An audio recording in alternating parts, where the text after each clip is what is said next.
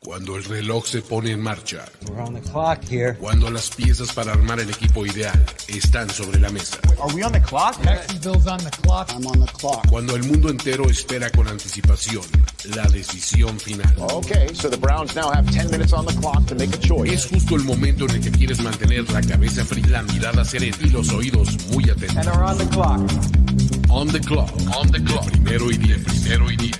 El juego que solo unos pocos privilegiados pueden experimentar. Con Jorge Tinajero. Con Jorge Tinajero. Y Luis Obregón. Y Luis Obregón. On the clock. De primero y diez. Are now on the clock.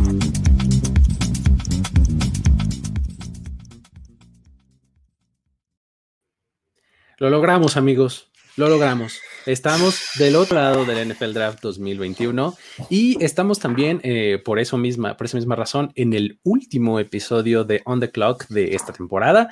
Eh, la próxima vez que nos vean en este mismo espacio para hablar de estos mismos temas, ya estaremos hablando de lo que vendrá en 2022. Entonces, eh, para eso y para cerrar, eh, pues con broche de oro esta cobertura y como debe de ser, me acompaña como siempre Jorge Tinajero y Alejandro Martínez. ¿Cómo están amigos? Acompañado con un respiro profundo. Ah, terminamos amigos, esta es la última edición de On The Cloud y satisfecho por, por lo que hicimos. ¿Cómo están? Bien, bien, la verdad es que sí fue un fin de semana pesado, pero se disfrutó. La verdad es que sí se disfrutó bastante. Ya nos veremos a ver si ojalá en, el, en Las Vegas en 2022, pero por ahora, pues listos para cerrar cobertura del draft 2021, ¿no? Así es, así es, es eh, lo que todos estamos esperando, ¿no? Este, ese, eh, ese próximo abril 28 a 30, que ya se anunciaron hasta las fechas y todo, ya está marcado en mi calendario, imagínense, qué horror. Pero bueno. Solo se pospuso, muchachos. Exactamente, este, aquel este 2020, eh, abril, nos dejó este, vestidos y alborotados, pero bueno, ahora nos tiene planeando y con nuevos objetivos. Este, um, vamos a platicar de lo que nos trajo el NFL Draft 2021. Eh, um, fue pues un evento que eh, creo que yo creo yo que marca como justo pues, este este regreso, un poco intento de regreso a, la normalidad de la NFL y pues ya mucha gente ahí en vivo, este, um, pues ya un evento más, uh, más apegado a lo que nos tiene acostumbrada la, acostumbrados la liga, ¿no? Y pues bueno, para hablar de lo que sucedió y de qué tan, eh, qué tan reforzados quedaron algunos equipos, eh, los que más nos gustaron, etcétera, pues me gustaría empezar por, por ese lado, ¿no? Que, que me mencionaran alguno de los drafts de algún equipo que ustedes consideran que lo haya hecho muy bien, o sea, que digan, ¿Qué sólido estuvo? ¿Quieres empezar, Alex? Échanos uno. Sí, eh, por ahí veía eh, algunas de, de, selecciones. Mi favorito fue eh, el de los Panthers, siendo honesto, pero ya, ya lo profundizarán más este, uh -huh. el que lo sea que lo tenga. Kansas City, Kansas City me gustó muchísimo el draft que hace, con todo y que no tienen selecciones ni de primera ni de tercera ronda. Creo que los Chiefs demuestran, bueno, Brett Beach como general manager demuestra que sigue siendo muy bueno en su trabajo. Eh, los picks de Nick Bolton, Chris Humphrey en segunda ronda fueron fenomenales. El hecho de haberle añadido a Cornell Powell en rondas tardías a, Patrick Mahomes en su ofensiva. Y Trey Smith, que yo tenía como mi tercer línea ofensivo interno, también se va en sexta ronda para ellos para fortalecer lo que será el futuro de su línea ofensiva. Si bien llega Kyle Long, no creo que pase más allá de 2021. Entonces, me gusta mucho el trabajo de Kansas City en este draft. ¿Tú, Jorge, a quién aventarías de primera instancia? Tengo varios candidatos, pero voy a comenzar por el de los Dolphins. Me parece un, una actuación sólida, obviamente comenzando con Jalen Waddle, un wide receiver que ya conoce tú a Tango Bailoa y que es de gran calidad. Por ahí decías, eh, Jamar Chase se les fue, sí, pero Jalen Waddle me parece que es un, un pick sólido. Después se van por Jalen Phillips, eh, también en la primera ronda, un par rusher que lo conocen bien porque es de la Universidad de Miami, aunque también tuvo sus momentos californianos. Eh, Jevon Holland, este safety de Oregon, eh, ahí está, te puedes echar un volado de quién era el primer eh, safety o el mejor de esta generación. Trevor, Trevor Murray también estaba por ahí, pero creo que Jevon Holland me gusta mucho como para darle profundidad a esta defensiva secundaria. Liam Eikenberg también, segunda ronda, este tackle ofensivo que muchos este, lo hicieron a un lado, pero los Dolphins sí le dan cariño, le muestran cariño y se lo llevan eh, este producto de Notre Dame. Y eh, la tercera ronda van por Titans, también necesitaban como que darle esa profundidad a esta posición y se van con el que para mí era el, segundo mejor. Creo que después de Kyler Pitts, yo, eh, el segundo o el tercero era este de Boston College, Hunter Long, que me parece bastante solo. Ya después tienen dos séptimas rondas, toman línea ofensiva y running back, nada más para este, agregar un poco de, profundidad, pero eh, creo que estas primeras cuatro selecciones lo hacen de manera este, bastante buena. Le, dan, creo yo, una muy buena dupla, ¿no? De Tyrants, o sea, ya este, con, con Mike Gesicki y, Hunter Long, suena bastante atractivo eh, ese, ese par. Um, a mí, ya, ya, lo mencionabas, Alex, la verdad es que eh, mi favorito de todos fue el de los Panthers. O sea, tienen 11 selecciones realizadas, de las cuales 11, perdón, 10, 10 son así como que dije, wow, qué bien. Ya, pues la última, la de séptima ronda, este, Phil Hoskins, dije, bueno, ok, pues, ¿no? Ya nomás porque hiciste todo lo demás muy bien, ¿no? Pero, o sea, empezar el draft con JC Horn, ¿no? En el 8, poniendo a temblar al resto. Luego se llevan a Terrace Marshall en la segunda ronda. Luego sus dos terceras, Brady Christensen, un tackle ofensivo súper sólido. Tommy Tremble, tight end, ¿no? Para complementar lo que ya tienen en el campo con, este, eh, con las opciones para, para Sam Darnold. Luego viene un corredor como Choba Howard que me parece perfecto porque Digo, obviamente no es que vaya a poner en peligro ni los snaps ni nada por el estilo de McCaffrey, pero me parece que le da un muy buen complemento para darle un poquito de aire, para en el momento dado, si llegara a suceder que se vuelve a lesionar, ya no vas a tener que estar yendo hasta este, los undrafted free agents y, este, y la gente de la calle para llenar ahí tu posición de running back, ¿no? Luego, uno de los que más me gustó fue Davion Nixon, ¿no? Tackle defensivo que se llevan en la quinta ronda, ¿no? De Iowa Em, otra quinta ronda fue que Keith Taylor, ¿no? Eh, corner. Y luego de ahí Deontay Brown de Alabama en la sexta. Súper sólido, me parece muy, muy bueno. Luego Shea Smith, eh, receptor también en la sexta. Y Thomas Fletcher, long snapper, el primer long snapper tomado de, este draft. El mejor de la clase, super estrella de Alabama. este, eh, Thomas Fletcher. Y, bueno, ya. Me estás diciendo que Camarón Chislan, ¿no? Es el Se fue tres picks después. Este, camarón, ¿cómo? ¿Chismar? No, Chisman. Chisman. así. El hombre queso. Sí, quiero Exactamente. El camarón hombre queso. Este. ok. Eh, bueno, eh, me parece así sólido, sólido, con un montón de potencial, eh, cubre necesidades. O sea, me parece que el draft de los Panthers fue para mi gusto, el mejor de este año. Pero bueno, eh, no sé si tengan algún otro que quieran compartir. Nada más complementando rápido justo el, eh, la situación de los Panthers. Eh, Scott Fitter, rookie, general manager rookie, y hace un buen trabajo y hasta le sacó, era ejecutivo de los Seahawks, hizo demasiados trades, como que le sacó esta, esta chispa de Seattle, ¿no? De, irse para atrás demasiado. Y ya nada más, si pueden, vayan a ver la llamada de Matt Rule, Thomas Fletcher en el pick de, de Long Snapper. Eh, el mismo Fletcher pensaba que era broma. Joya, joya. Pensaba que era una broma, entonces. Sí, estaba pensando que, le, pensaba que le estaba llamando como para reclutarlo como undrafted free agent, ¿no? O sea, le llama y le dice, oye, ¿qué onda? ¿Vas a venir? Le dice, mm, pues no sé, estoy considerando mis opciones. No, no, no. Te acabo de draftear. sí, sí. Muy, muy bueno, muy bueno. No sé si tengan otro por ahí que quieran aventar algún otro equipo. ¿Vas, Alex? Sí, sí, sí. Creo que también el draft de los Titans me gusta muchísimo. Eh, ya lo decíamos en el recap del día 2 lo que fue reforzar su, defensiva secundaria, ¿no? Se van a Dory Jackson, Malcolm Butler, pero llegan eh, eh, Elijah Mullen y, y Caleb Fairley también llega el right tackle titular después de lo de eh, Isaiah Wilson que no funciona y cortar a Dennis Kelly con Dylan Raduns, gran pick en segunda ronda. Monty Rice, que justo no ejercieron la opción de quinto año de Rashan Evans, que si bien intentarán quedárselo, creo que añade buena profundidad en la posición de linebacker. Eh, Des Fitzpatrick como el reemplazo de Corey Day en un sector que tiene estilo muy similar, puede ser receptor 2 de inmediato en, Tennessee eh, para complementar a AJ Brown. Eh, de Weaver hasta que hoy sale que, tiene problemas de, haber, tiene un problema de violencia. Ojalá que, no sea real, pero bueno. Ese me gustaba por el pass rush, por el hecho de que, de que haya sido en ronda tardía. Pero Lady Breeze también como safety y, como profundidad ahí con Kevin Byers también me gusta mucho el, draft de Tennessee. Muy bien, sí, es, es, bastante, bastante sólido. Este, y, deja de patearme por debajo de la mesa diciéndome que se llevaron el Aya Molden, por favor. en el 100. Pero bueno, ok, este, te lo voy a pasar por, este, por esta ocasión. Eh, venga, George, échanos uno más.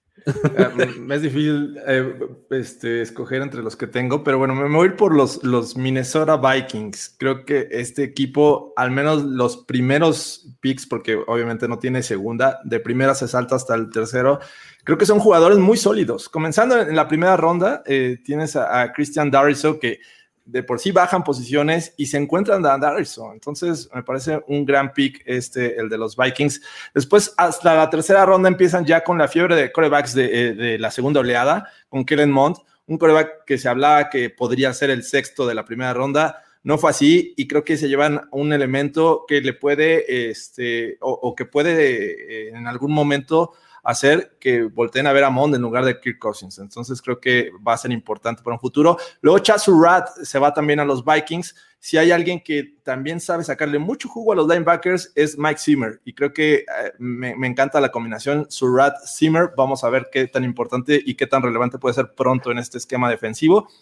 También se llevan a Wyatt Davis, un, un liniero que veíamos temprano en la segunda ronda eh, pero lo encuentran en la tercera, ya este, en el pick número, número 86 y agregan todavía más talento. Ya tenían a Dariso y ahora eh, agregan a, Wyatt Davis de Ohio State.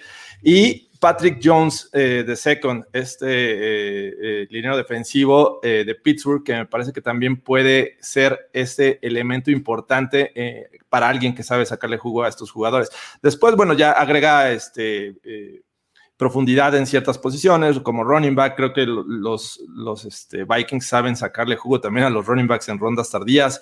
Eh, tienes el caso de, este, Zach Davidson, que también agregan un Tyren. Entonces, me parece que lo que hacen, la primera parte del draft de los Vikings, yo me gusta tanto que los pongo como, como uno de mis favoritos. Muy bien. Yo le voy a dar un poco de amor a los Lions, amigos creo que hicieron un muy buen draft. Este, digo, eh, se, llevaron eh, un, total de siete jugadores y pues los siete me gustan, o sea, me parece que encajan bien en lo que están haciendo, que, que o sea, vamos, te, podría decir que cubren necesidades, pero pues bueno, creo que en Detroit estás esa fácil, ¿no? pero la, verdad es que son, son jugadores bastante sólidos, ¿no? Empezando con Penny Sewell eh, eh, en, el número 7, en, la primera ronda. Luego en la segunda se llevan a Levi Unzorique, eh, que hablábamos de incluso de, potencialmente colarse en la primera, ¿no? Temprano en la segunda en el 41 se lo llevan.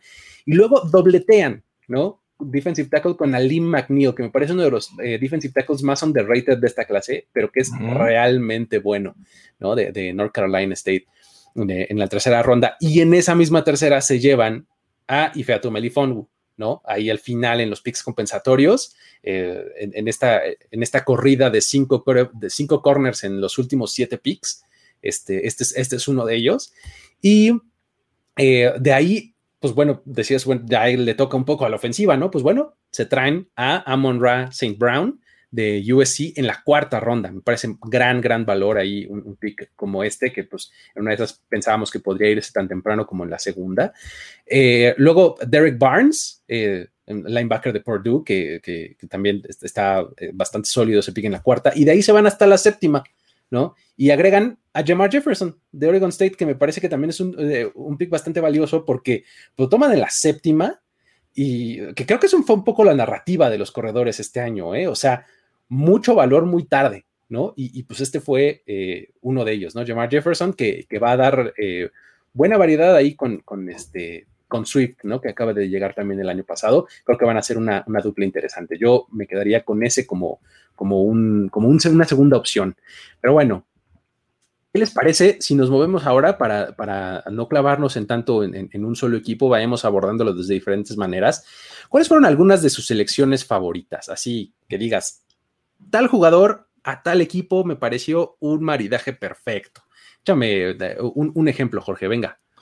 Eh, me voy a ir con el primero y le toca el turno a los Buffalo Bills, porque creo que en la segunda ronda les cae Carlos Basham Jr., este pass rusher, que de por sí ya habían tomado uno con, con Greg Rousseau. Eh, nunca es suficiente un pass rusher, sobre todo cuando te das cuenta que se te complica mucho presionar a un coreback como Patrick Mahomes con una línea que estaba teniendo sus problemas. Así es que lo que tenías que hacer era eh, llevar jugadores de calidad. Y creo que Carlos Basham fue un jugador que, fue creciendo en el proceso de manera lenta.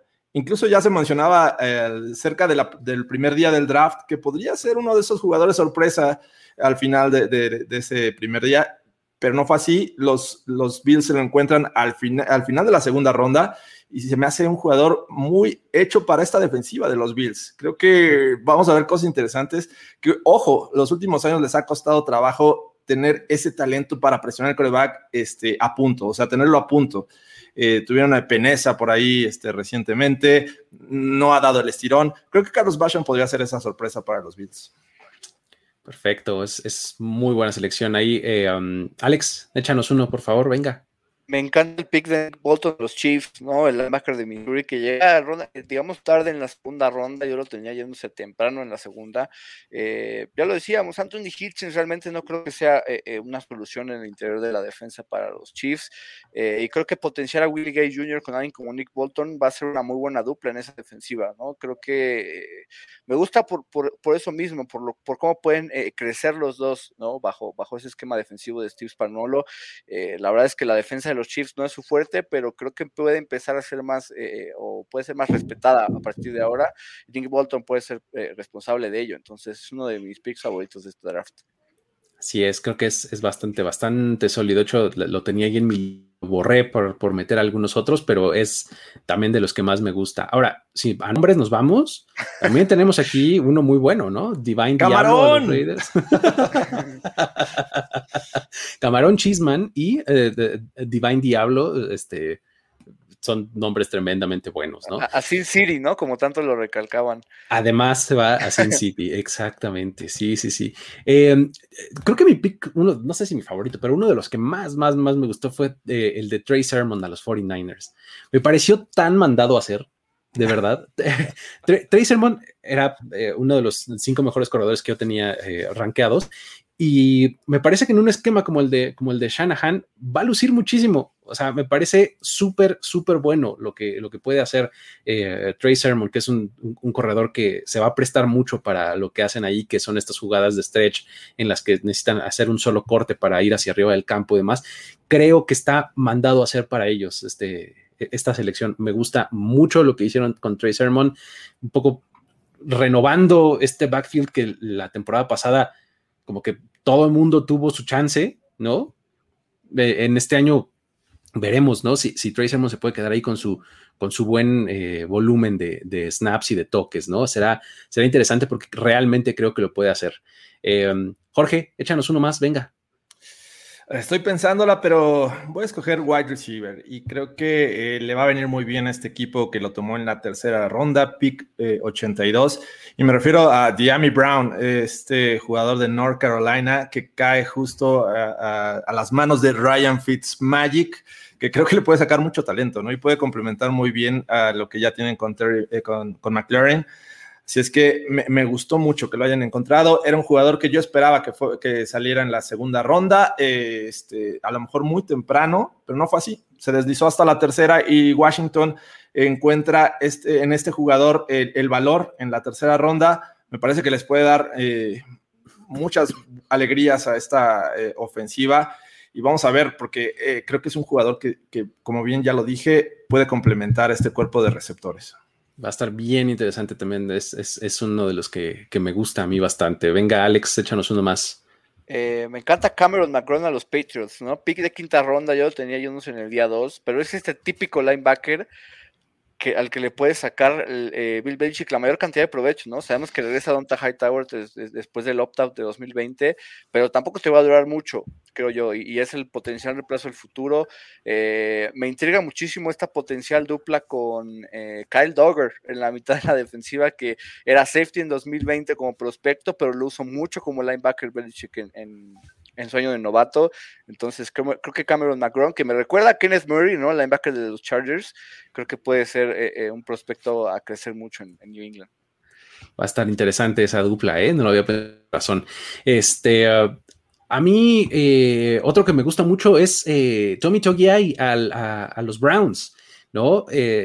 Togiai era, pues, un prospecto súper bien valorado por muchos y se acaba yendo hasta la cuarta ronda ¿no? En donde se lo encuentran los Browns y me parece que encaja perfecto en esta nueva defensiva o en esta renovada defensiva que, están armando los Browns, ¿no? Este, creo que con ese pass rush y además si pones a un elemento como Toby ahí en el centro, eh, va a estar bien, bien interesante. Creo que eh, es, uno de mis favoritos por varios lados, por ese del, del encaje, o sea, encaja perfecto y además por el valor, ¿no? O sea, el habértelo encontrado hasta la cuarta ronda me parece súper bueno. Qué, buenos jugadores tomaron a la defensiva los, Browns, ¿no? Sí, este, sin duda. Linebacker, eh, este, cornerback, tackle defensivo y agrégales a Grand Delpit, que no lo hemos visto en la NFL. Así es que brutal esta defensiva. Sí, así es. ¿Algún otro que te, quieras este, eh, echar, Jorge? Venga, uno ah, más. Ah, sí, sí tengo candidatos. Uno más, uno más.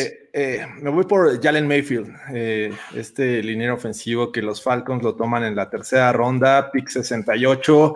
Eh, me parece que también uno de los candidatos que era para considerarse temprano en, la segunda ronda, eh, pues no fue así. Los Falcons en realidad creo que sus primeros picks también son de mucha calidad y esta no fue la excepción. Me parece que puede llegar a ser titular inmediato en una de esas competir eh, y, dar profundidad, pero creo que yo sí lo veo siendo como ese jugador de, de impacto inmediato y bueno, para los Falcons le salió bastante bien en la tercera ronda. Así es, venga, Alex, échanos uno más. Eh, Michael Carter a los Jets, ¿no? El, segundo pick de la cuarta ronda, creo que eh, puede ser titular inmediato en esa ofensiva que firmó a Tevin Coleman en agencia libre, eh, viejo conocido de, Robert Sale, pero creo que Michael Carter tiene potencial de, empezar en ese sistema de rotación, porque lo, vimos hacer eso mucho en North Carolina con Javonte Williams, y creo que ahora los Jets, pues digo, tiene ese potencial para ganarle el puesto de running back uno a, Coleman, entonces me encanta ese pick para New York con un corredor como, como Michael Carter qué interesante lo que hicieron los Jets, ¿no? O sea, eh, todos, bueno, la gran mayoría de los fueron a la ofensiva. Sí. ¿No? O sea, eh, sabiendo cómo tomar su lugar, Robert sale diciendo, pues tú eres el head coach. Sí, eres Sam, Sam Darnold se quedó así en Carolina como, ¿y por qué no hicieron eso antes? Exactamente.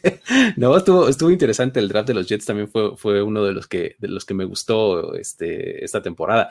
Eh, yo, les, eh, yo les aventaría un último que es Ronnie Perkins eh, pass rusher que tomaron los Patriots, ajá, al final de la tercera ronda, me parece también súper, súper bueno porque es un tipo con un, con un potencial eh, grandísimo y que es un jugador muy Belichick, ¿no? Que puedes utilizar como en diferentes formas, medio 3-4, medio 4-3, mano en el piso, de pie, este, cubriendo un poco de pase, eh, presionando. Creo que es muy, muy bueno eh, el, el, fit para, para Perkins, ¿no? Y pues bueno, además está la anécdota de que pues ese, ese pick que utilizaron para tomar a Ronnie Perkins es el compensatorio que les dieron por haber perdido Tom Brady.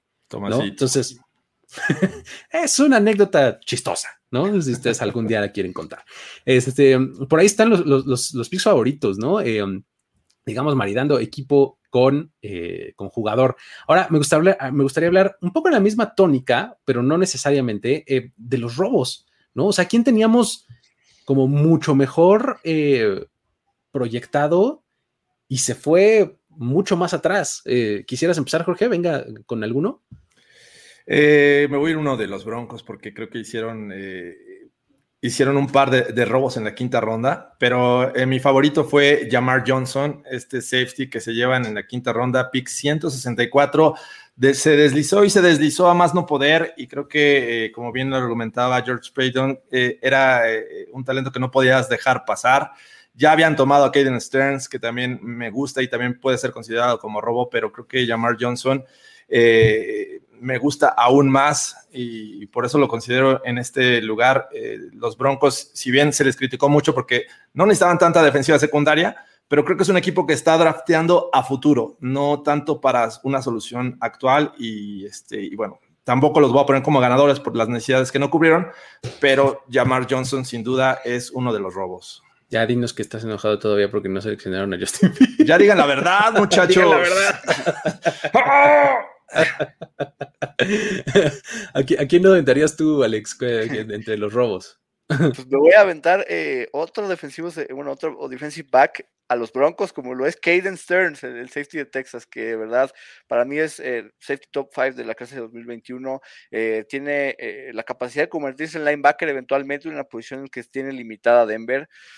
A pesar de- del buen pick de Baron Browning, pero, pero sí, creo que en una de esas puede estar pegado al line of scrimmage mientras Kareem Jackson y Justin Simmons cubren el perímetro. Eh, e- es un estilo similar al linebacker Justin Sternad que tomaron en 2020, se lastimó y se perdió todo el año por lesión. Me gustaría mucho ver esa, esa dupla. ¿Qué puede hacer Big Fangio con esos dos? Que, que es otro, es una mente maestra defensiva que puede potenciarlos. Entonces, Caden Stearns yo lo tenía de, de día 2 y creo que puede demostrar por qué fue un robo en este draft eventualmente. Sí, es, está eh, un par de safeties bien interesantes se llevaron ahí este, los Broncos, ¿no? Eh, hay que sacar un poco el elefante del cuarto, ¿no? Hablar de eh, Augusto Coramoa. Este, sí, la verdad es que sí fue un robo.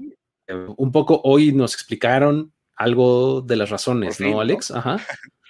Sí, sí, sí, que salió ese tema de que tuvo un problema del corazón, que sale, digamos, de último mi- minuto antes del draft, eh, pero no ha sido mucho problema. Jugadores que presentaron el mismo tema con, de cara al draft en su, en su momento, Maurice Hurst, defensive tackle que ahora está en los 49ers después de que lo cortaron los Raiders, y Montez Sweat, que la rompió en 2020 con Washington. Entonces, creo que Jeremiah Uso Coramoa no va a tener tanto ese problema y es definitivamente un robo del draft. Ahora, eh, el, primero que tengo yo, obviamente, este, pues ya siguiéndonos en la misma tónica, eh, yo les voy a hablar de Jabril Cox, amigos. Este, pues, Jabril Cox eh, yéndose en la cuarta ronda, pick 115, este, a los Cowboys. La verdad es que Jabril Cox era pues, borderline top 5 de los linebackers, ¿no? O sea, 7 por ahí, 6, no sé. todo el mundo lo mencionábamos ahí, que se ha ido hasta la cuarta ronda, me parece buenísimo. Digo, ya habían tomado a Micah Parsons, a Micah Parsons en la primera ronda y en la cuarta dobletean con linebacker. Nos dice mucho de lo que están haciendo los Cowboys, ¿no? De, de, reforzar su defensiva, que pues además tomaron muchísimos este, defensivos, solamente dos ofensivos, un tackle y un receptor por ahí de a, ambos para, pues, para ver si se quedan en el equipo, no otra cosa.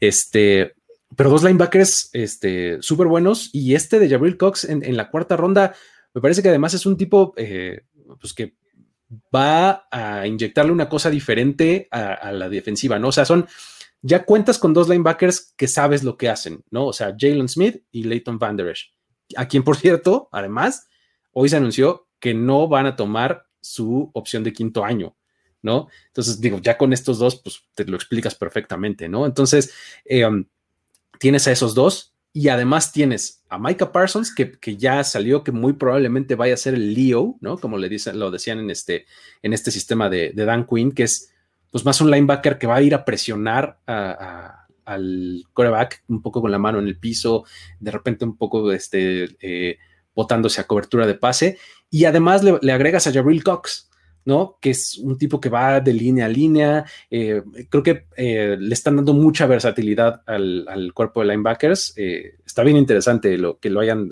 tomado hasta la cuarta ronda. Estuvo bastante, bastante bueno. Échanos uno más, Jorge. Venga. Alguien que me sorprendió que haya, se haya deslizado hasta la sexta ronda, me parece que pudo haber salido mucho antes, posiblemente en el segundo día, fue este liniero ofensivo Trey Smith de Tennessee. Eh, se fue con los Chiefs. Me parece que los Chiefs con este jugador hacen un, todavía hacen un mejor trabajo del que ya habían hecho. Ya se habían llevado a Creed Humphrey, que también me gustó mucho. Eh, pero creo que eh, no llega como una gran necesidad Trey Smith y, puede estar detrás aprendiendo y, este, siendo pues, un relevo importante en caso de que se necesite. Es un talento considerable. Creo que los Chiefs de la línea ofensiva que dijimos, ¿qué está pasando? Están cortando a todo el mundo, Eric Fisher, adiós, este, Schwartz también. Lo que han hecho en la agencia libre, el pick 1 que, que, lo invirtieron este, cambiando este, a los Ravens por Orlando Brown, y ahora con lo que hacen en este draft me parece que complementan muy bien y creo que Patrick Mahomes debería estar muy, muy feliz. Y este pick, la verdad es que le encuentro mucho valor por caer en la, en la sexta ronda. Es muy, muy bueno, efectivamente. Eh, Alex, échanos uno.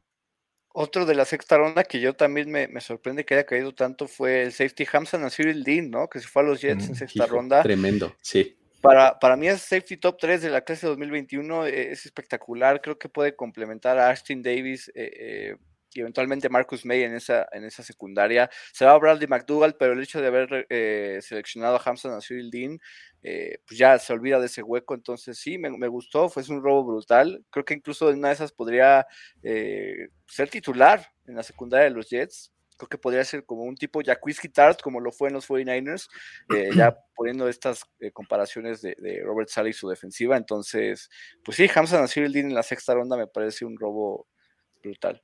Sí, sí, tremendo, ¿no? Este, voy a dejar pasar una vez más los, este, los insultos por alto. Este, sí, sí, efectivamente los Broncos nos quitaron no uno, sino varios jugadores de enfrente, este, unos picks antes. Pero bueno, eh, voy a platicar, no todo puede ser este, brillante y hermoso, así que voy a tener que platicarles de, un pick que me gustó mucho de, de, Philadelphia Eagles, ¿no? Eh, Kenneth Gengo.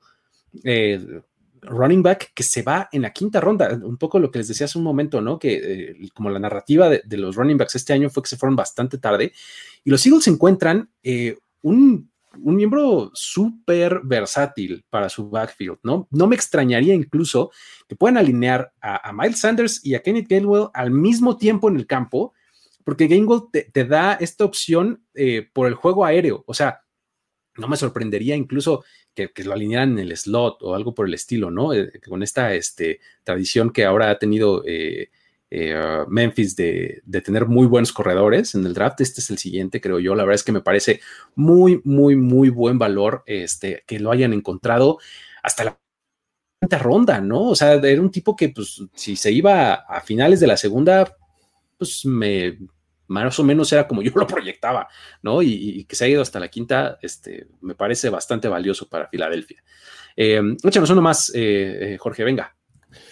va, voy para allá. Entonces, eh, me parece que agregaría, y creo que ya lo mencionaste, a, David Nixon, este tackle defensivo que se fue a los Panthers. Justo lo encontraron en la quinta ronda, pick 158. Gran valor, gran jugador. Eh, no estaba como para que cayera hasta la quinta ronda. Eh, de la tercera yo no lo veía pasar. Y bueno, los Panthers, además, y agregando a los comentarios, creo que hicieron un gran draft, un muy buen draft. Eh, seleccionaron talento y bueno, le suman a esta línea defensiva que de por sí ya iba por un buen camino. el año pasado también este, seleccionaron un gran tackle defensivo. Nixon me parece un sólido pick para los Panthers y un total robo. En la quinta ronda creo que este, yo no lo veía venir. Sí, sí, sí, estaba. La verdad es que súper, por eso me gustó tanto el draft de los Panthers, de verdad me, encantó. Pero bueno, eh, uno más, Alex, venga. Ya dieron ustedes uno de cada eh, de, sus equipos. Yo no podía pasar eh, eh, el mío.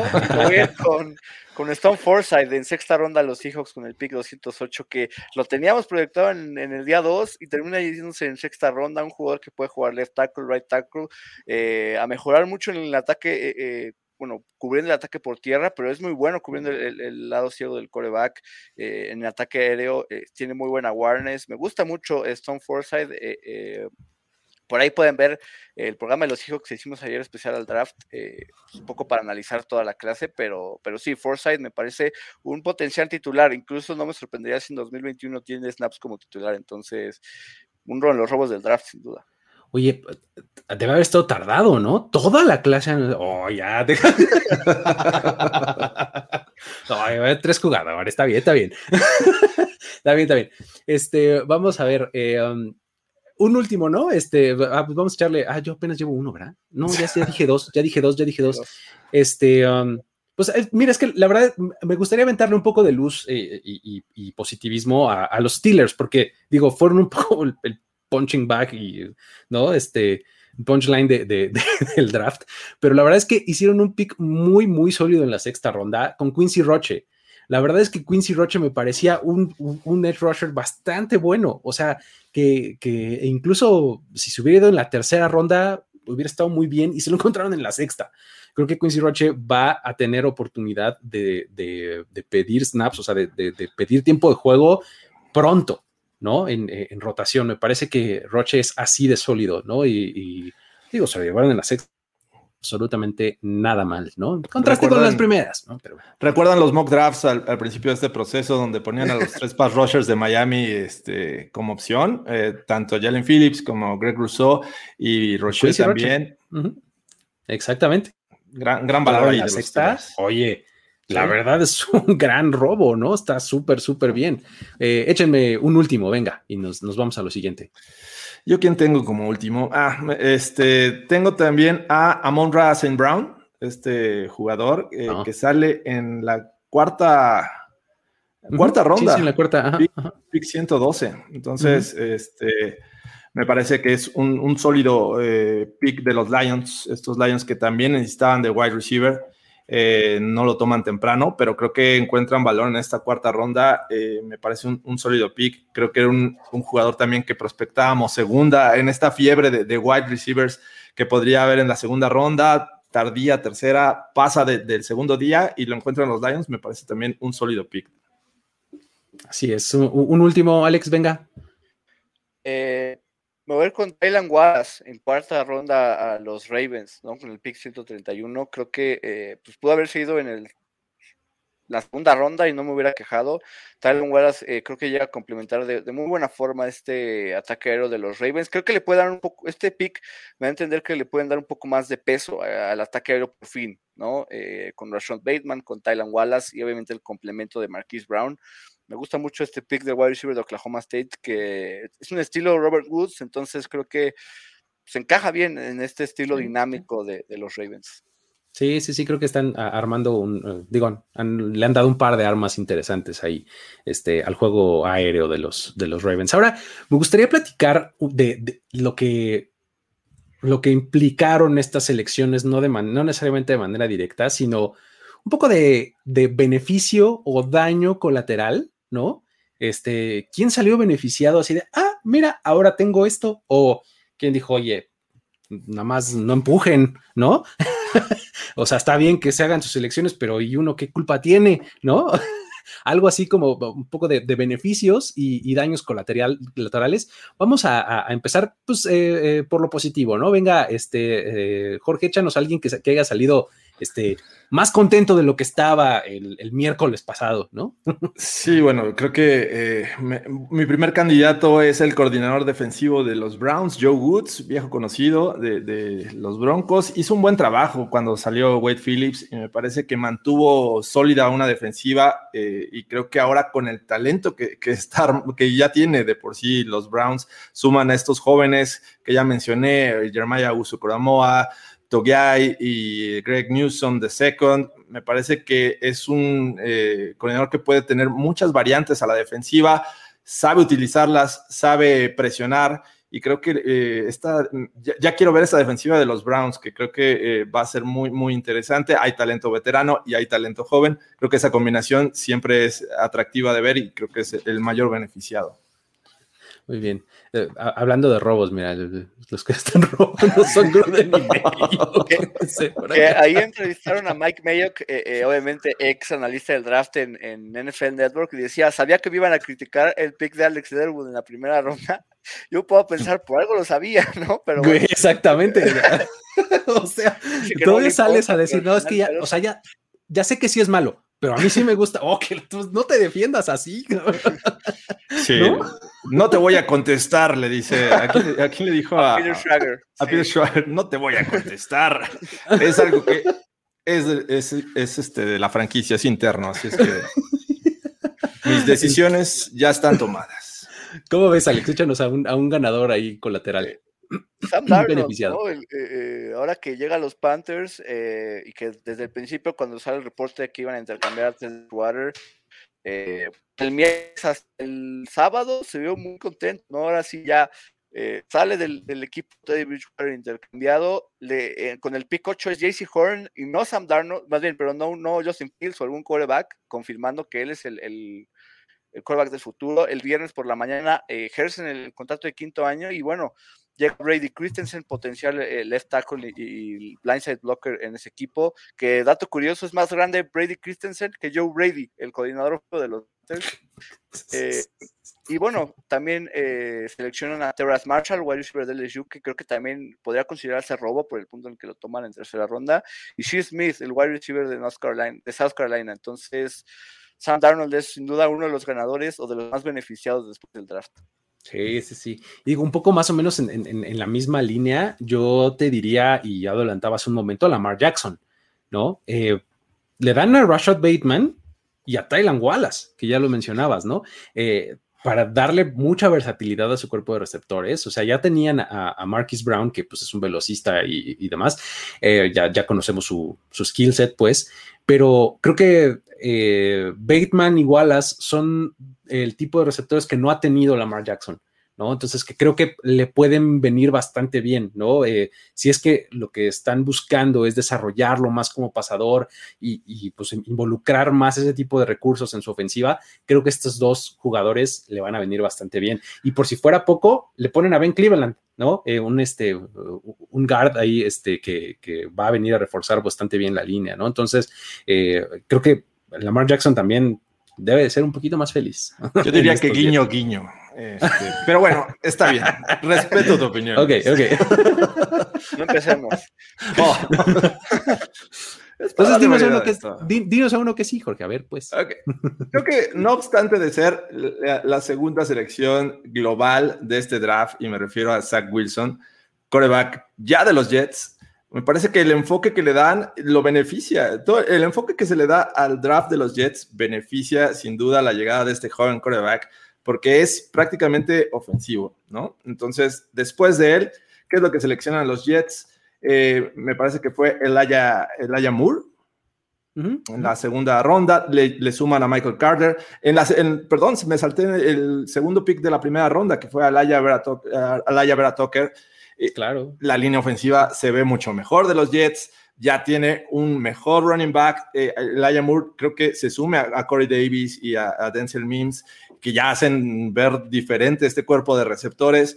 Me parece que Zach Wilson va a quedar, eh, si no en blandito, va a estar mucho más cómodo que lo que tenían los Jets hace un año. Entonces, bien por Zach Wilson, creo que es uno de los ganadores también. Sí, sí, como decías, ¿no? Sí, Sam Darnold diciendo, oigan, a mí me hubieran tirado un poco de amor así también, ¿no? Porque qué onda.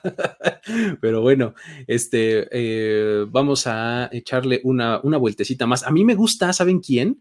Este, Matt Ryan como un beneficiado. O sea, digo, está un poco en dependencia de que no le vayan a quitar a Julio Jones, ¿no? Pero de cualquier manera, el haber agregado a Kyle Pitts a su cuerpo de, receptores prácticamente, porque eso es lo que es más Kyle Pitts, y que le hayan traído a Jalen Mayfield, este, eh, me, parece súper, súper sólido, ¿no? O sea, me parece que le, le alargaste la carrera, ¿no? Este, pues, digo, le, estás diciendo, puedo vivir contigo, me estoy comprometiendo contigo un poco más, ¿no? Porque, pues, ante los rumores y, el, lo que se mencionaba tanto de que podían tomar a un coreback en el 4, no solo no lo hicieron, sino que le dieron recursos, ¿no? Entonces creo que eh, eso, muestra un poco de compromiso de los, de los Falcons hacia Matt Ryan, ¿no? Alex, échanos una más, venga. Daniel Jones, ¿no? Eh, ayer poní un poco un tweet de que quién podría parar esta ofensiva de los Giants. Creo que el mismo Daniel Jones. Pero al final, eh, el hecho de que hayan seleccionado en primera ronda a Kadarius Stoney fue el.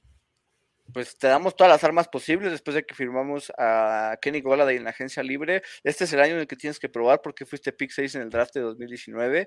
Entonces creo que se beneficia, ¿no? Ya tiene, digamos, a quién lanzarle, a quién le pueda correr. Eh, una línea ofensiva, yo diría, decente. Entonces, Creo que Daniel Jones tiene que ser uno de los beneficiados y ahora está 100% en él, básicamente, el hecho de que pues, se quede con el quarterback franquicia de, los Giants. Así es. Jorge, ¿quieres agregar un último? Eh, pues creo que eh, el último que podría agregar, y creo que es beneficiado a medias, pero sin duda lo, eh, es por su orientación defensiva, es, es Big Fangio. Le llevaron cualquier cantidad de talento defensivo. Eh, una de sus funciones que todos creíamos que iba, iba a tener, de las principales me refiero, es mejorar la ofensiva, pero lo que le están trayendo es jugadores de gran calidad a la defensiva. Le sumas a Patrick Surtain, que no lo teníamos en el radar, se suma a este talento ya que tienen, eh, que sumaron en la agencia libre. Eh, después eh, Baron Browning, que es un linebacker que sin duda es mucho más ágil a lo que ya, tenían. Eh, le sumas dos safeties también muy buenos. Eh, y, me parece que en la sexta ronda les llega, no, fue en la séptima, Cary Vincent, un cornerback que me gusta mucho, que tiene potencial, que podría ser ese cornerback que podría sustituir en algún momento a Bryce Callahan o cualquiera que vaya a estar jugando en el slot, es físico. Entonces, me parece que el mensaje que estamos viendo es Big Fan yo, haz lo que sabes hacer y hazlo bien. Hazlo y vamos, vamos a cubrir de esa manera las deficiencias de la ofensiva, pero que no nos anoten muchos puntos. Entonces creo que para allá va estos Broncos y Big Fan yo sin duda creo que sabe hacer bien las cosas a la defensiva. A ver, amigos. ¿De plano los Raiders draftearon puro bust? ¿O, por qué tantas burlas? Este, pues Alex Leatherwood nos dice aquí Luis, entiende, entiende que es cuestionable, eh, pero los demás picks le parecen sólidos. ¿A ustedes eh, eh, los demás picks sí les parecen sólidos o no tanto? Porque este Malcolm Coons en el 79 me parece muy similar a lo de Alex Leatherwood. Este, súper rich, o sea, me pareció un jugador de sexta ronda en el mejor de los casos que se llevaron en la tercera. Trevor Merrick, rock solid, tremendamente muy bueno. Divine Diablo ya hablábamos que muy bien. Eh, pero pues como si no fuera suficiente, con esos dos safeties se aventaron un tercero con Tyler Gillespie.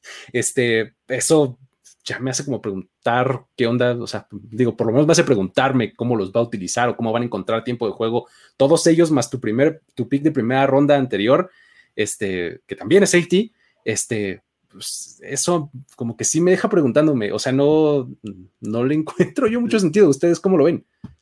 le agregas a Nate Hobbs que lo toman en la quinta y que para muchos era este talento undrafted. Entonces, bueno, sin duda, creo que los Raiders se manejan en un board completamente distinto, pero ya empiezas a cuestionarle. Ya, ya tienen, es el tercer año de Mike Mayock, ¿no? Eh, su primera selección fue Clean Farrell. Le salió mejor Max Crosby, que salió en cuarta ronda, ¿no? Eh, y hay otros, digo, Josh Jacobs le salió muy bien. Pero el año pasado toman a Damon Arnett en, la primera ronda. Este, también lo puedes cuestionar habiendo otros jugadores.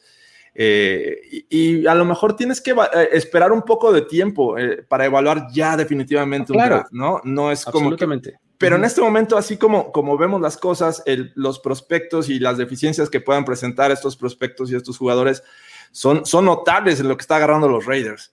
Y eso es lo que te, te hace mucho ruido. Sí, te pone a pensar, eso es, o sea, porque pues, por supuesto que para, que sepamos si son busts o no, pues dame unos tres años y te aviso, ¿no?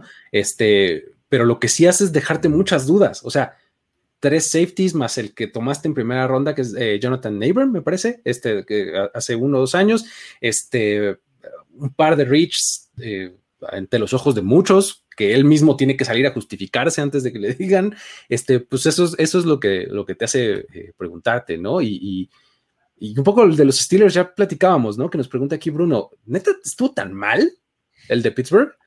¿Qué, opinas, eh, Alex?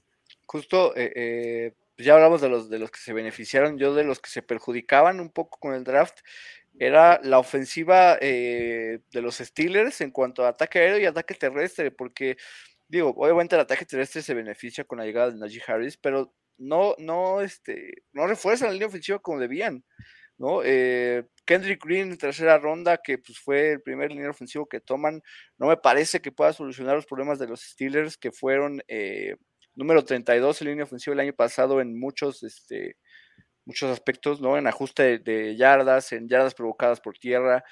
Entonces, eh, pues sí, y, Moore de, Texas AM, que llegó en cuarta ronda, fue el segundo nada más, segundo y último línea ofensivo que toman, no va a ser titular y, tampoco lo veo ni como de segundo equipo en Pittsburgh. Entonces, sí, si se queda en el equipo va a estar, no sé, sí, exacto. Entonces, me parece que también Pittsburgh no, no, no fui fan. El tema es que eh, tardan mucho en que lleguen los, los ofensivos, que era lo que esperábamos que hicieran al principio. Najee Harris, entiendo el tema, es un buen running back, eh, eh, es sólido. A lo mejor no era el momento, esperabas ver un, un ofensivo. Ya que fuiste por Najee, ok, ve a tu segunda, a la segunda ronda y toma ese liniero ofensivo donde todavía hay mucho talento, donde te pueden solucionar este, donde lo pongas de forma casi inmediata.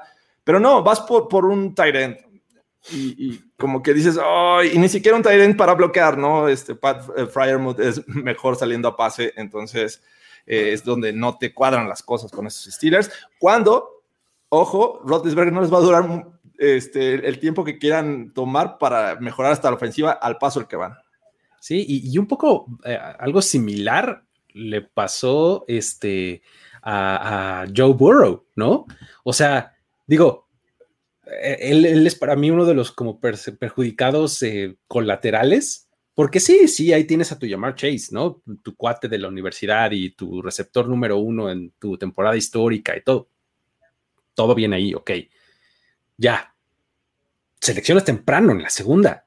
Entonces, pues, venga ese tackle ofensivo, ¿no? Por favor, estás en la posición 38. Ah, no, pero ¿qué crees? Me voy a mover a la 46, porque ahí fue donde subieron los Pats a llevarse a este a, de Alabama, eh, se me Barmore, a Christian Barmore, ajá, y se van al 46 y pues en ese brinco que se echan para atrás pierden a Tevin Jenkins, pierden a Liam Eikenberg y a Walker, a Walker Little, pierden a tres, pero bueno, no estaba tan mal, ¿no? Porque pues todavía tenías a Sam Cosme, tenías a Dylan Radons, tenías a Brady Christensen, pero oh no, vamos por Jackson Carman, que un tipo que, pues digo, no es que esté mal, pero no sabes eh, si va a jugar de guard o de tackle. Este, digo, desde mi punto de vista, estos tres que mencioné de Cosme, Radons y Christensen eran mejor opción que él.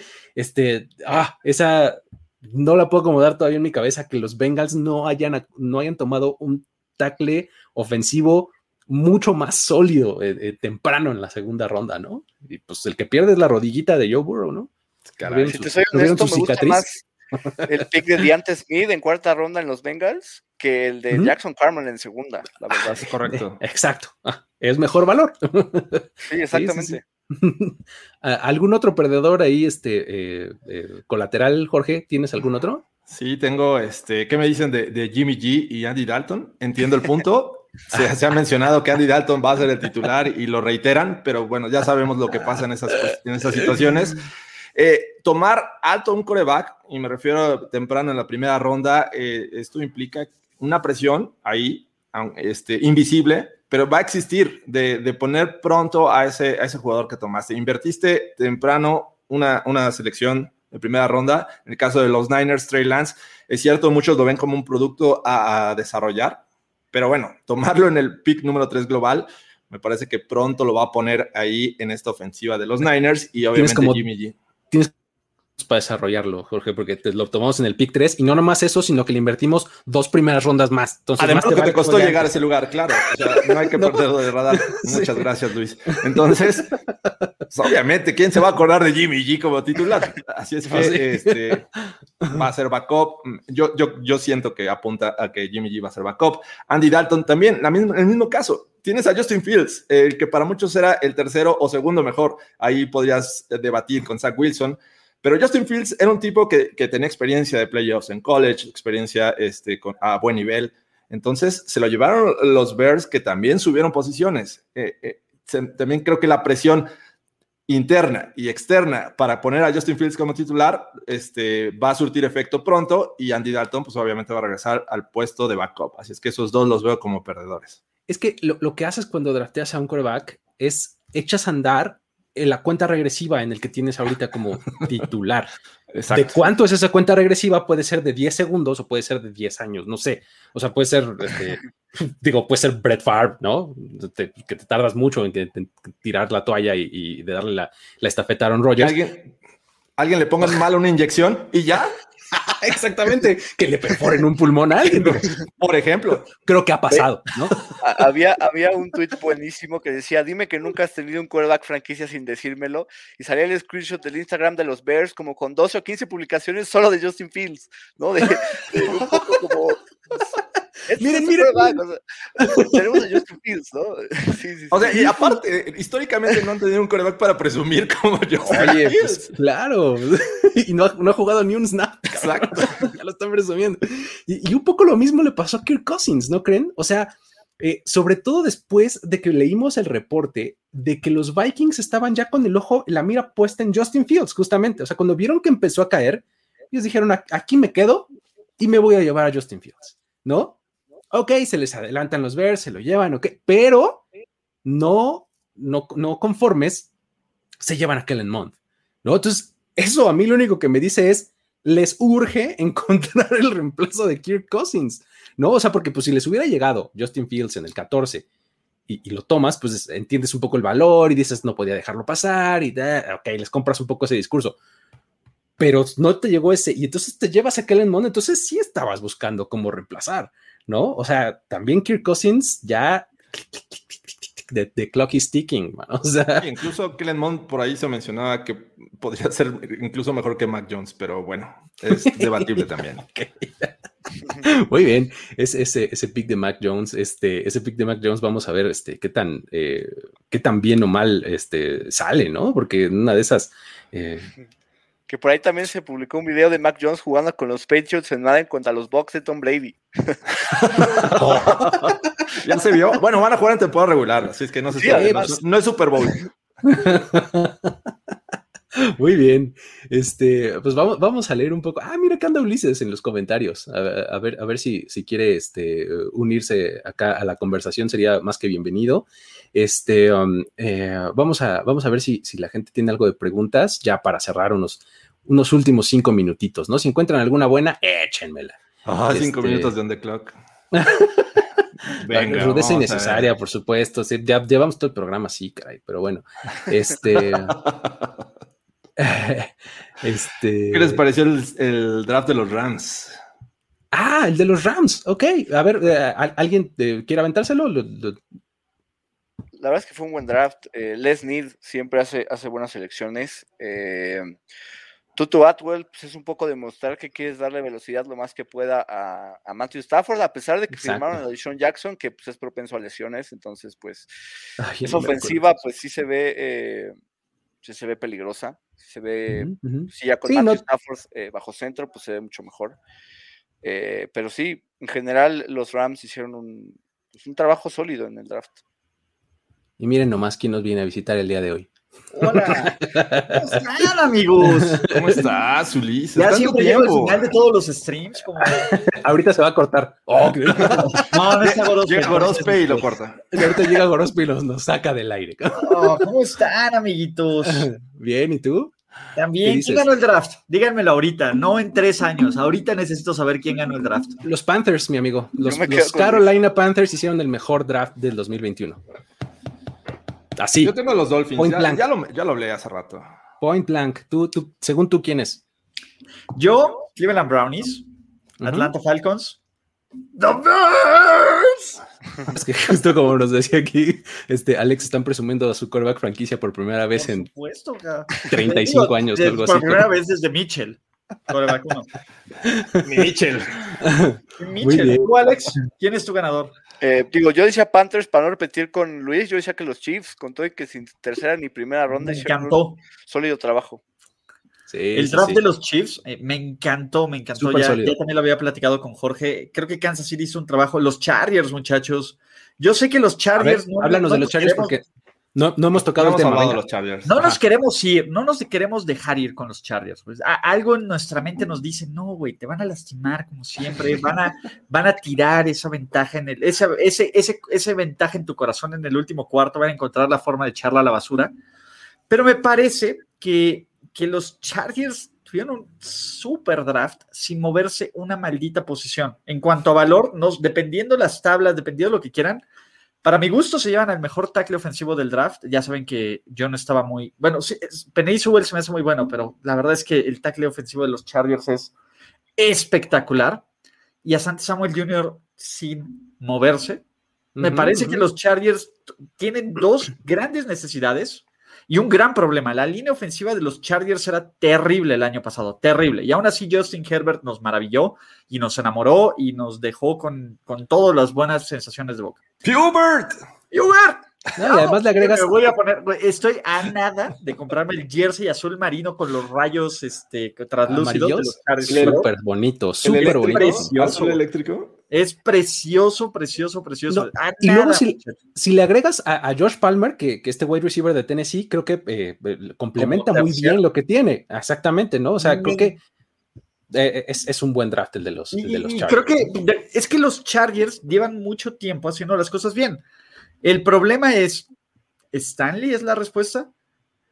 ¿Lo hará peor que Anthony Lynn? Ese es mi programa. Es, a No mí me creo. parece que Stanley no está, no estaba listo para ser head coach. Después de un año como coordinador eh, defensivo, me parece que se vuelven locos. Es amigo de McVay. Exacto. McVay Al defensivo, menos, ¿no? él tiene, un- al menos él tiene una defensiva uno de la NFL para, para presumir, ¿no? Que, que no es responsabilidad directa de este. De... ¿Cómo?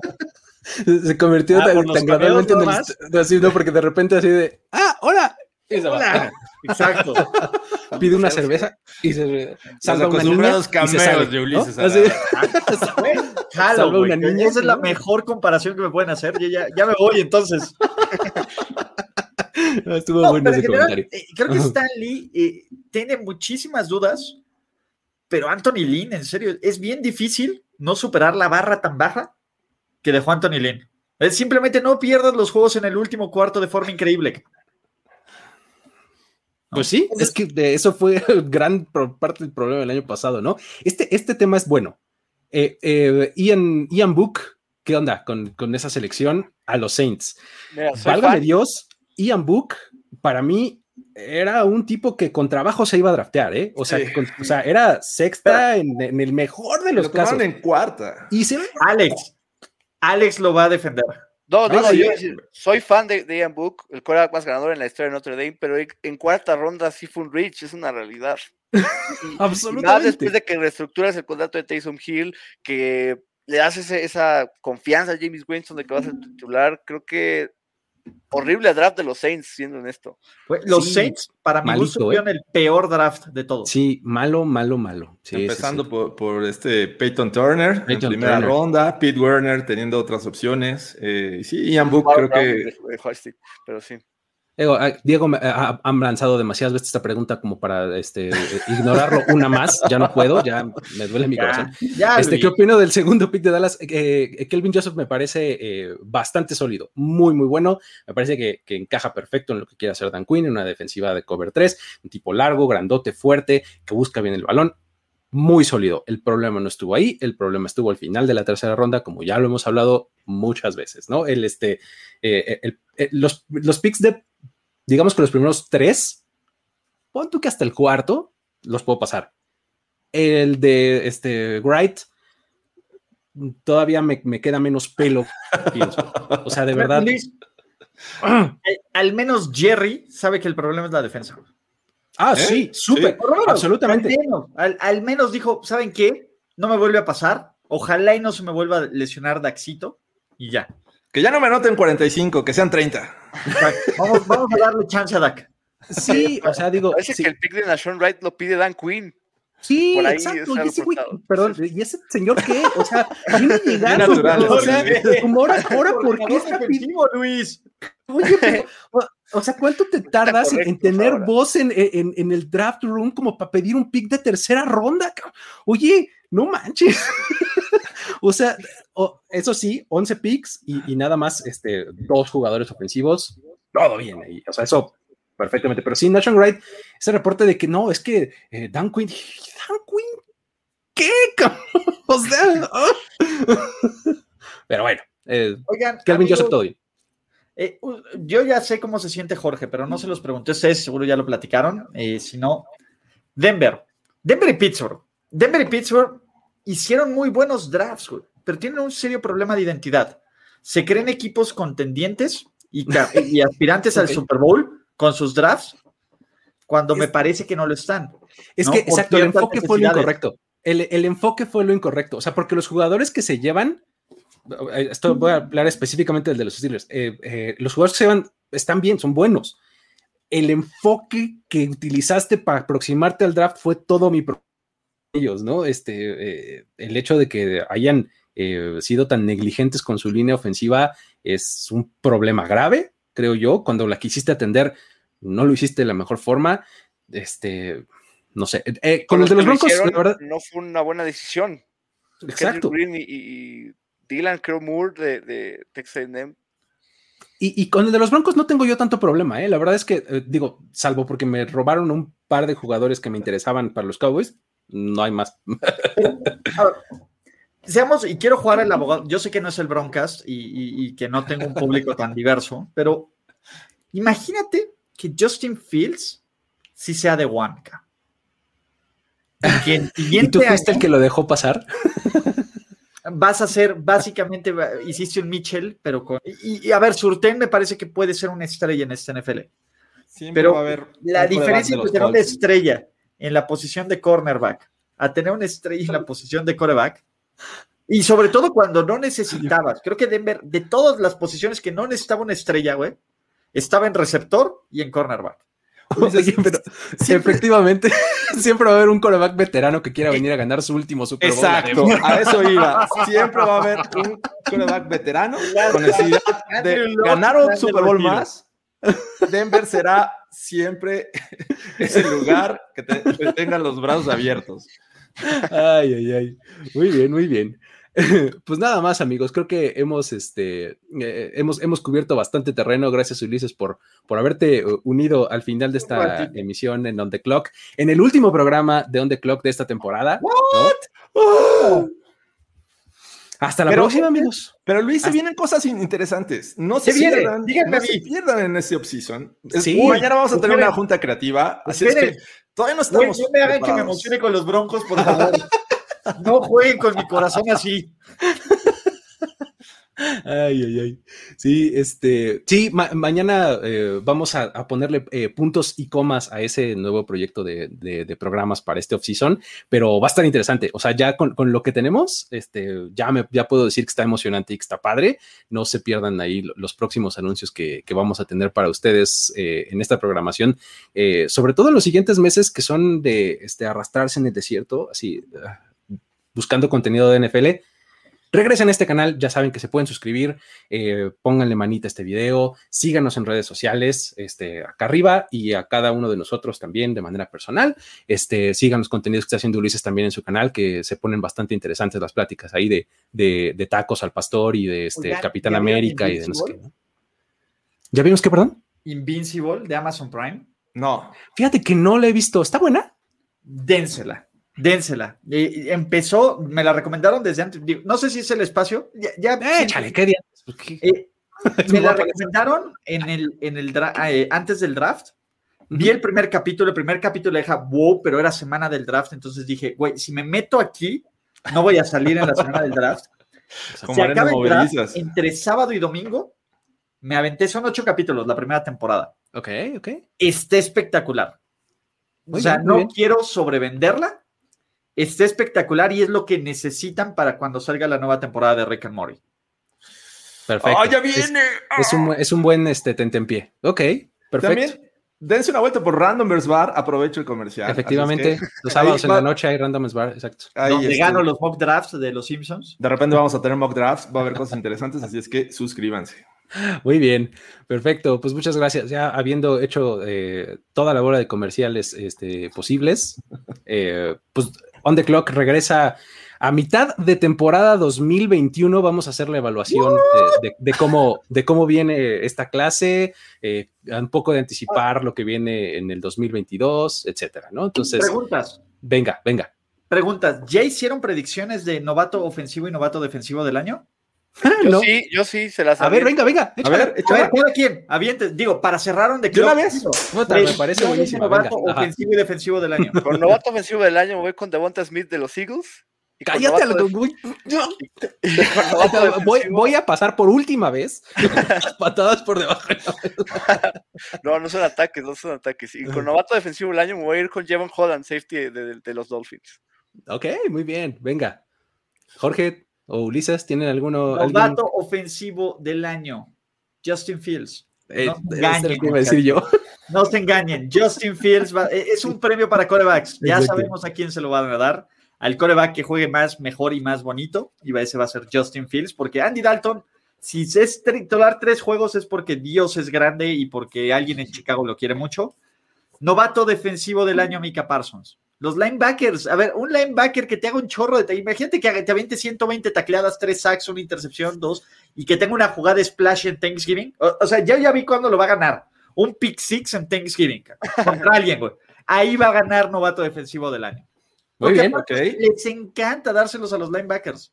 Esto, estoy este, muy convencido de tus, de tus elecciones, ¿eh, Ulises? O sea, el- te, te- podría. Este, eh, Qué bueno que viniste a donde. No, el, el, eh, ofensivo del año yo también iba a decir este eh, Justin Fields para los Bears. Híjole, defensivo me cuesta un poco más de trabajo, pero mm, en una de esas te podría decir Quitty Pay Uf, me encanta. de los Colts, Me encanta. Quitty Pay por ahí. Pay. ¿No? Patrick Surtain, ¿y por qué, Jorge? No, Patrick.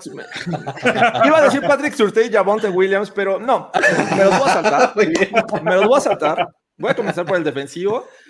Creo que Jeremiah Abuso Coramoa tiene el potencial Uh. para ser el jugador defensivo del año. Esta defensiva de los Browns lo van a arropar muy bien y va a ser efectivo. Y el otro, me voy a ir por el muchacho de los Backstreet Boys, Nick. O también me decían que se parece a Peyton Mayer. A ver si lo alcanzan a ver. Ah, ve, claro, sí, sí, sí, muy bien. Zach de Wilson. Disney, ¿Quién es Disney Channel. Mayer, Perdón. Wilson. ¿Eh? No, no lo conozco, lo pusieron ahí, Ah. eh, nos mandaron un mensaje en la cuenta de Instagram de Primero y Diez, así es que dijeron, escuché que le dijeron Nick de Backstreet Boys, pero se parece más a este muchacho, no lo conocía, no lo tenía en el radar, así es que Zach Wilson, jugador ofensivo del año, Muy novato bien, ofensivo del año. Ay, yo no sé, Eric. Stokes, ¿verdad, Carlos? se siente tan incómodo con los gangsta, güey. No puede ser. Qué video tan bueno ese. Qué video tan bueno ese.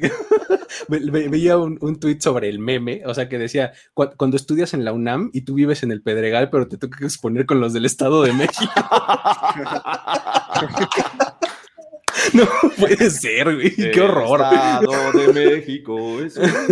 Ay, pero bueno, este, sí, eh, también todo este offseason vamos a tener historias de NFL para decir wow, este es un programa que se queda. Y pues nada, eh, listo. Ahora sí, vámonos. Muchísimas gracias a todos por haber eh, estado con nosotros en todo este trayecto en On The Clock por el draft 2021 y espérennos para el 2022. Saludos. Gracias. Bye. Gracias. Saludos, gracias. El tiempo expiró. Tu decisión es definitiva. Pero siempre habrá una nueva oportunidad de armar un equipo ideal en On the Clock. On the Clock. De primero y de primero y diez. Con Luis Obregón. Con Luis Obregón. Y Jorge Tinajero. Y Jorge Tinajero. Voz en off. Antonio Semper. Antonio Semper. Una producción de finísimos podcasts para primero y diez. On the Clock.